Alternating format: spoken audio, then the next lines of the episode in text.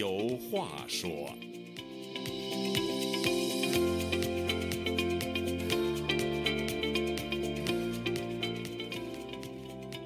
听众朋友，大家好，欢迎您再次来到《周家有话说》这个栏目，我是主持人家园。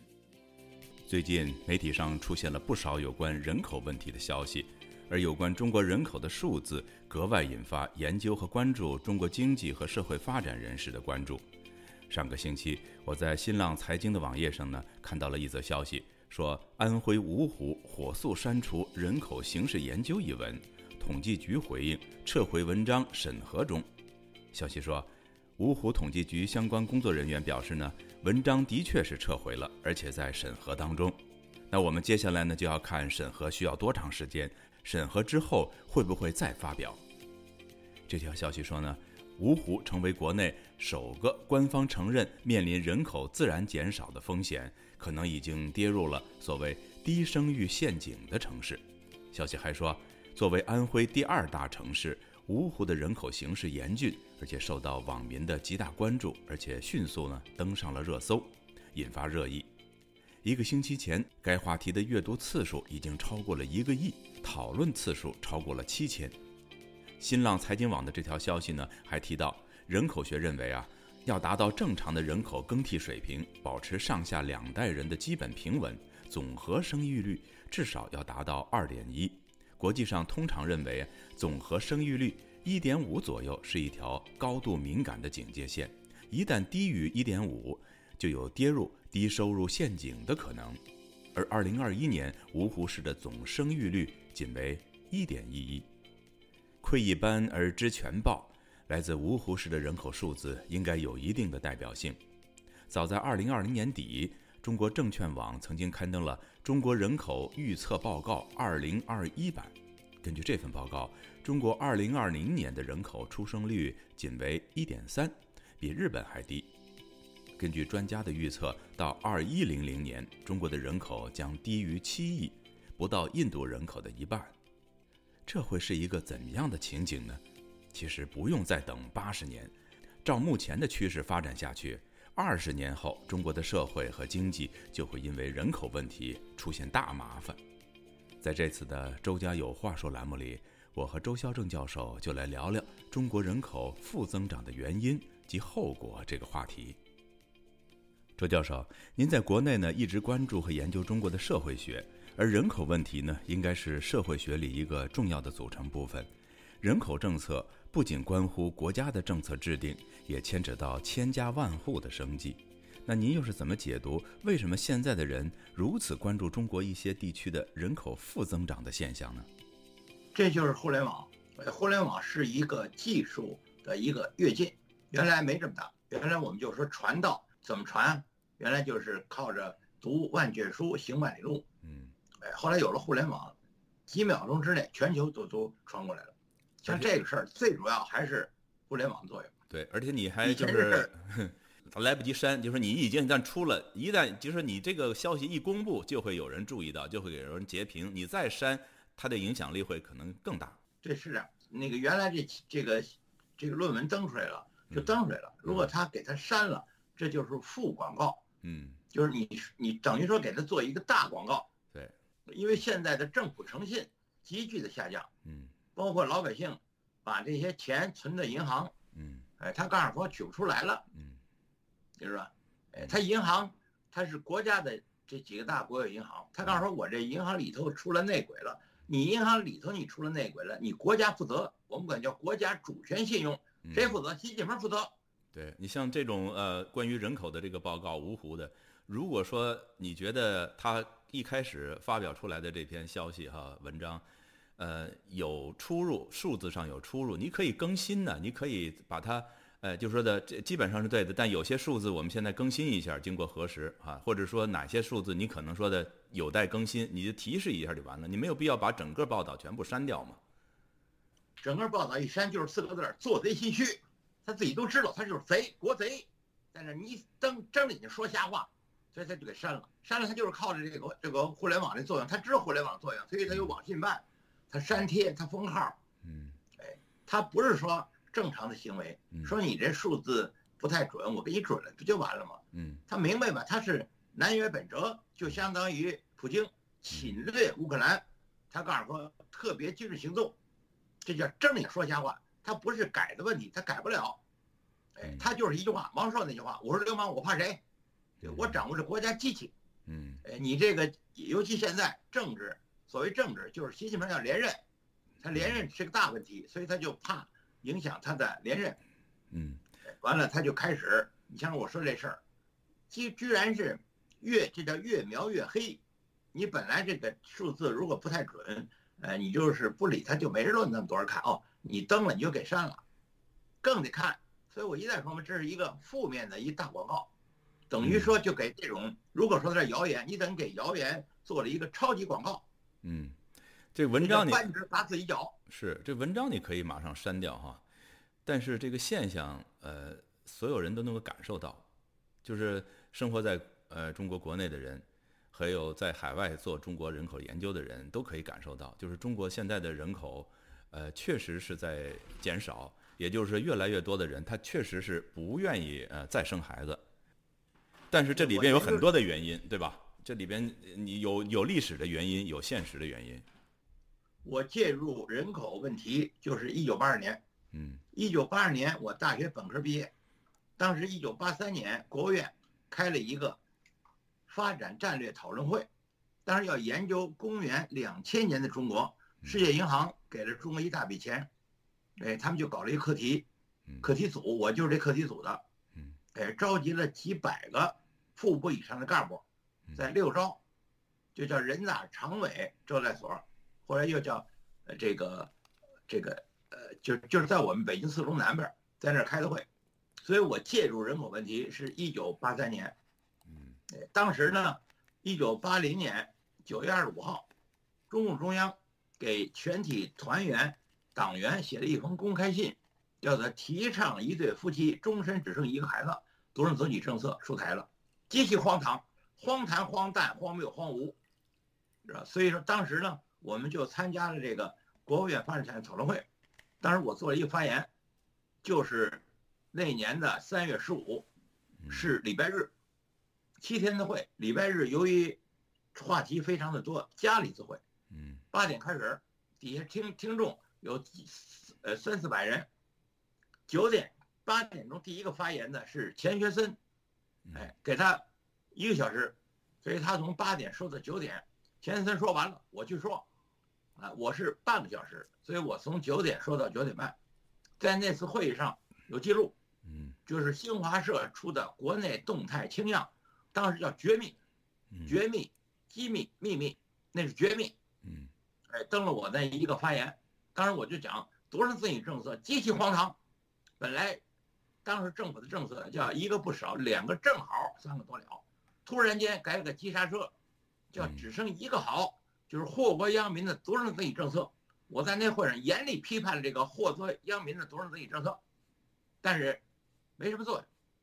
嗯，有作用是是舆论作用，但上边呢叫集权体制，哎，他就要改他的。道理很简单，中国改革开放了，大伙一看，世界上最穷的国家就是中国，原因呢，共产党共产党好面子嘛，所以共产党一想，你们说中国是一花独秀，叫做社会主义优越性，等它一开放之后，你哪来的优越性啊？你只有一个恶劣性，全世界最穷的之一就是你中国，怎么办？他们得找借口，哎，中央领导人找借口，就说中国人多。所以由由人多是好事儿，改成了人多是坏事儿。中国一切的原因都是人口众多，于是就搞了个急刹车，有两个正好改成了一个正好，就独生子女政策，这就起因。嗯，哎，当时有一把手，啊，这些领导层都是这关系。什么原因？就是诈骗嘛。所以你们一定要明白，这个这种思维就是一个有组织的诈骗行为。骗什么？要贪面子。他为了给自己这个一系列事务找面子，为什么中国人多？就为什么中国穷？就因为你们是人多人多，你们就生，于是他就不让生。所以当时口号就是该留不留，流产的留，该留不留，八房牵牛，该引不引，抓着就捆，通不通三分钟，再不通龙卷风，叫八房这个牵牛，嗯，叫叫做宁增宁增十座坟，不增一个人，嗯，哎，就是上吊不夺绳，喝农药不夺瓶，哎，就得搞计划生，所以搞了一个独生子女政策，极其刹车，哎，刹车以后再想上升，到了习近平当头的时候，第一个放二胎，嗯，前几年又放三胎，但是你可注意，你原来中国是有些呃农农民的地方叫多子多福，嗯，由于他搞了个急刹车，而且他采取惩罚你，嗯，比如你多生一孩子。叫计划外，计划外他叫社会调剂，由政府、乡政府、县政府派政府的官员把你这孩子抱走，给别人，给谁了不知道。这种人间悲剧，西方人想你都想不出来。嗯，你想一个人口还能调剂，调剂以后那就是急刹车，急刹车那人就到都过了几年人就不生了。嗯，不生再人家生，人家不生。嗯，所以说你要说让人口少生，难。天下第一难就不让你生，现在又让人口多生了，天下第二难。所以你刚才说的这个安徽的第二大城市芜湖有一个报告，就人口负增长。其实人口负增长，我们在一九八三年那个国务院办的讨论会上，也就是说我写的那个国内动态清样，哎，那上已经写的清清楚楚。嗯，你急刹车以后，你把中国的。问题都变成人口数量，完全不对，完全就错，荒谬，我们叫四荒：荒唐、荒诞、荒谬、荒芜。中国的经济落后，政治落后，原因在哪儿？原因就在于共产党，哎，他一党专政。后来小平有一句话：中国社会问题的总病根儿就是权力过分的集中，又得不到有效制约，就是集权嘛，集权就是共产党嘛。现在习近平讲嘛，东西南北中，党人领导一切的，嗯，他在上面胡折腾，原来。胡锦涛那一代还不错，叫不懈怠、不动摇、不折腾。到二零一二年，习近平上台以后，就开始折腾，折腾到现在快十年了。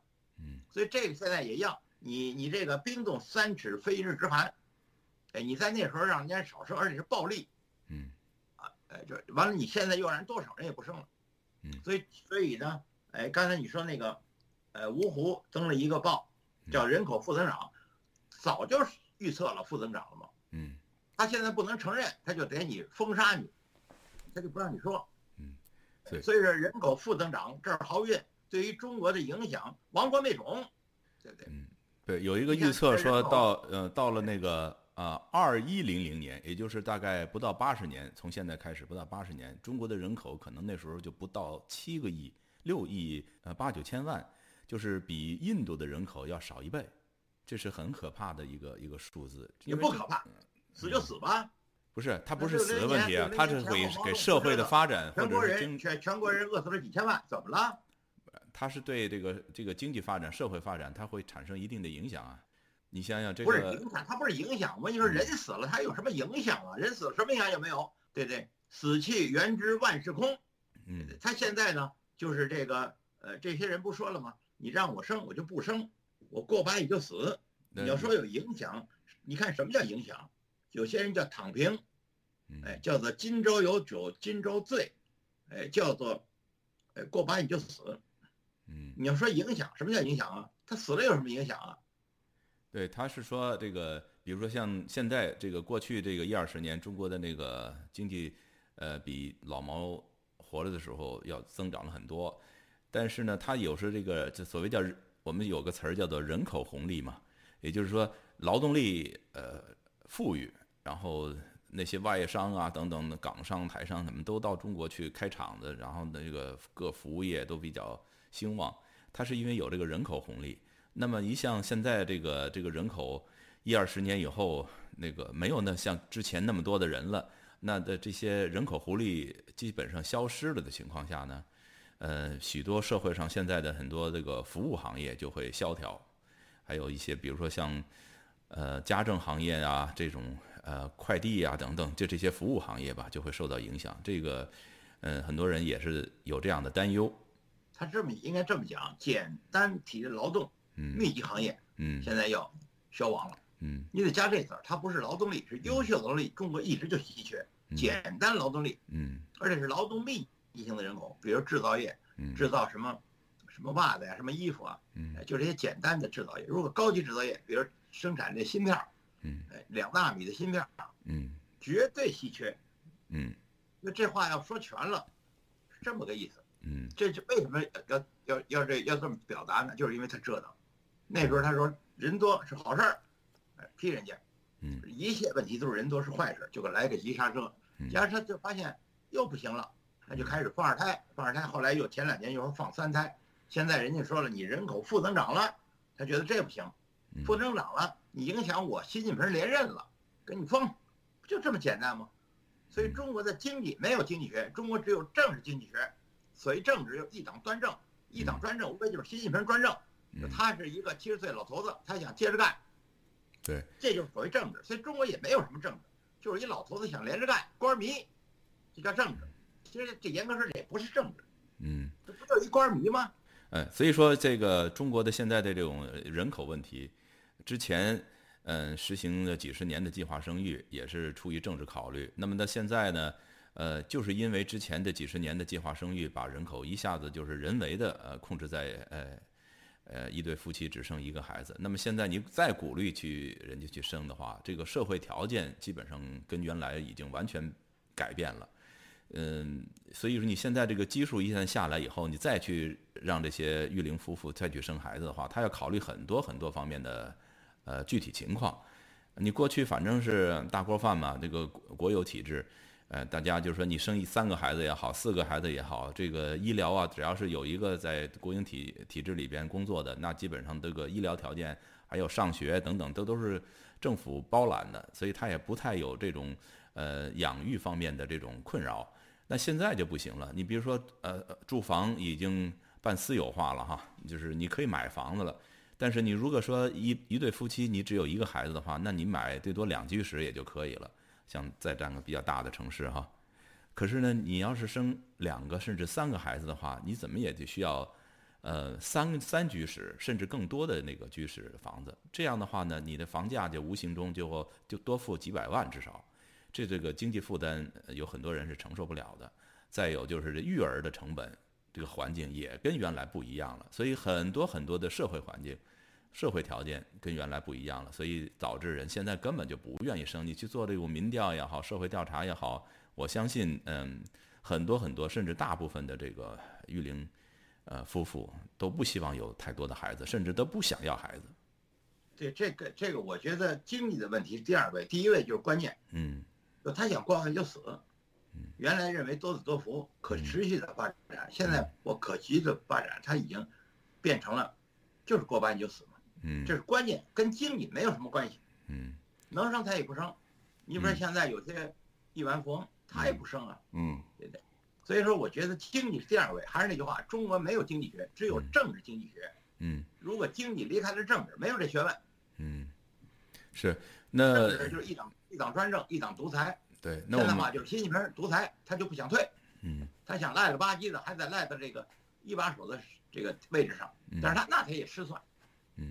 嗯，所以说像这种现象，什么人家芜湖登了一个东西，说是人口负增长了，就这么一个实事求是的这么一个报道或者分析，那居然给删了，哎，这个登登出来之后又给删了，更加恶劣。嗯，所以你说了嘛，现在关注这条消息的得上亿了。嗯，这就是越描越黑。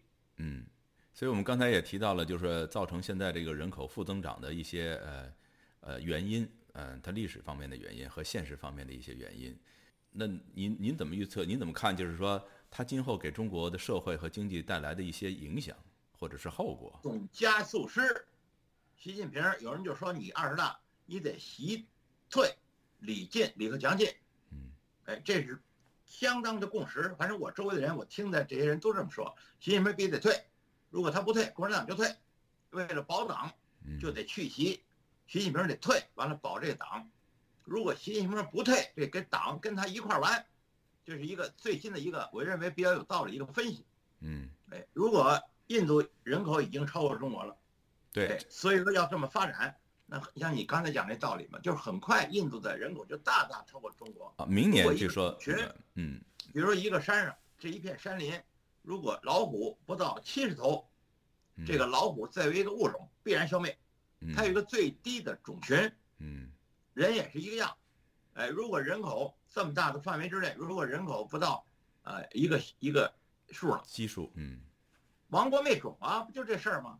所以大家如果越来越多的人意识到这个人口负增长的这个严重性和它的有有承受的这种后果之后呢，就要想办法去改变这样一个现象。那那一般人想不到这事儿，一般人也改变不了。嗯，一般人就是及时行乐，嗯，先挣点钱或者骗点钱，嗯，有比较聪明的移居国外，嗯，那就是移民叫用脚投票。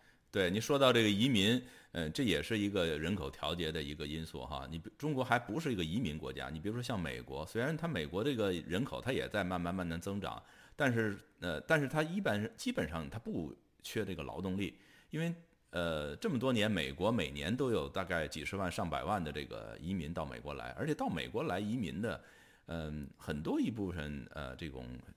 这个年龄结构它是比较年轻的，带有一定技术、带有一定才华、才能和资金来的，呃，不是说到这儿就就就就养老来的，它是给能够给社会提供服务的，或者是能够做出贡献的。中国它不是个移民国家，基本上，呃，你这个人口基本上靠自己，就是如果你一旦成为一个负增长，就像一个呃漩涡一样的，它就旋到里边就出不来了，就是相当一段时间。呃，你是改变不了这样一个现状的。这还不像就是说的，你实行计划生育的时候，你可以逼迫这个孕妇啊去流产呐，去做这个避孕呐，甚至有其他的一些措施哈。杀硬就这意思，杀硬。对呀，杀婴，对对。但是那个生孩子这个东西，你你你你就不能够说的逼着他，呃，就是你必须得呃规定的时间之内你给我生出孩子来，要不然怎么样怎么样？这个就有点有点荒诞了，有点荒唐了。所以这个都做不到，做不到嘛？实际上，他让人口急刹车，他其实也做不到。嗯，哎，它让人口再增加，他也他也做不到。这就是折腾、荒唐、荒诞、荒谬、荒芜，我们管它叫四荒，它达不到目的。你注意。但相对来讲，它限制人口的时候，它还是做的比鼓励增加人口要做的成功一些吧？有人统计说的，过去这几十年，中国至少消灭了四亿。这个婴婴儿啊，就是说，因为各种，比如说的避孕也好，流产也好等等，几上亿、几亿的婴儿没有了。但是你让它增加，这就困难的多呀。其实让他减少杀人，或者让他再生，我觉得难度都一样。是吗？那你想想，当时刚解放，哎，这个叫做生五六孩子，学苏联嘛，叫英雄母亲。对，所以当时我在小的时候，我在北京，呃，这个上学下学的时候，看见北京的所谓的孕妇，嗯，相当多呀，嗯，所以那时候的公共汽车都有一个座位叫给孕妇让座，嗯，公共汽车很挤，但是有两个座位是孕妇的专座，嗯，哎，所以说你要说想增加的人口，如果老百姓愿意生，嗯，呃，十月怀胎一朝分娩，很快就生出来了，嗯，也不是很难，关键是老百姓他不想生。为什么他对未来没有希望？嗯，对，你想想人家存钱存到河南的钱也就没了。嗯，哎，完了一个上海，一个两千六百万人的一个特大城市，说封城就封城，还来个动态清零。嗯，你想就这么折腾老百姓，还不是折腾农村老百姓，折腾特大城市的老百姓。嗯，你想想，他现在已经不想生了，这是难。就是你想变他变成他的思想，比他那简单的生孩子，其实生孩子俩人一结婚。俩人一上床，这不就生了吗？对，对不对？对，您刚才说这句话，不想生，关键在这儿呢。是您说这句话，您刚才说这句话很关键，就是不想生的原因，主要是对未来没有希望，没看不到希望。这个，你比如说习近平到点退休了，按照中国建立一个法治国家，嗯，哎，依法执政，嗯，到点你退休，对，老百姓看见希望了，嗯，他老百姓就会生啊，对他看不到。呃，他能够给他孩子带来什么样的这种美好的生活，或者对生活尤其现在这个预期？对，原来你这说的非常好。由这原来现在看见的政治腐败，嗯社会腐败，嗯，哎，一每一个角落都是腐败，嗯，你就说包括这个清零，你说你怎么可能清零呢？那病毒已经在地球上存在了几十亿年了，是所有生命的共同的所谓祖先，嗯，他突然居然间来了个动态清零，清得了吗？你想，而且把经济搞得一塌糊涂，所以老百姓对未来没有希望，他当然不生。所以现在有一句话叫“躺平”。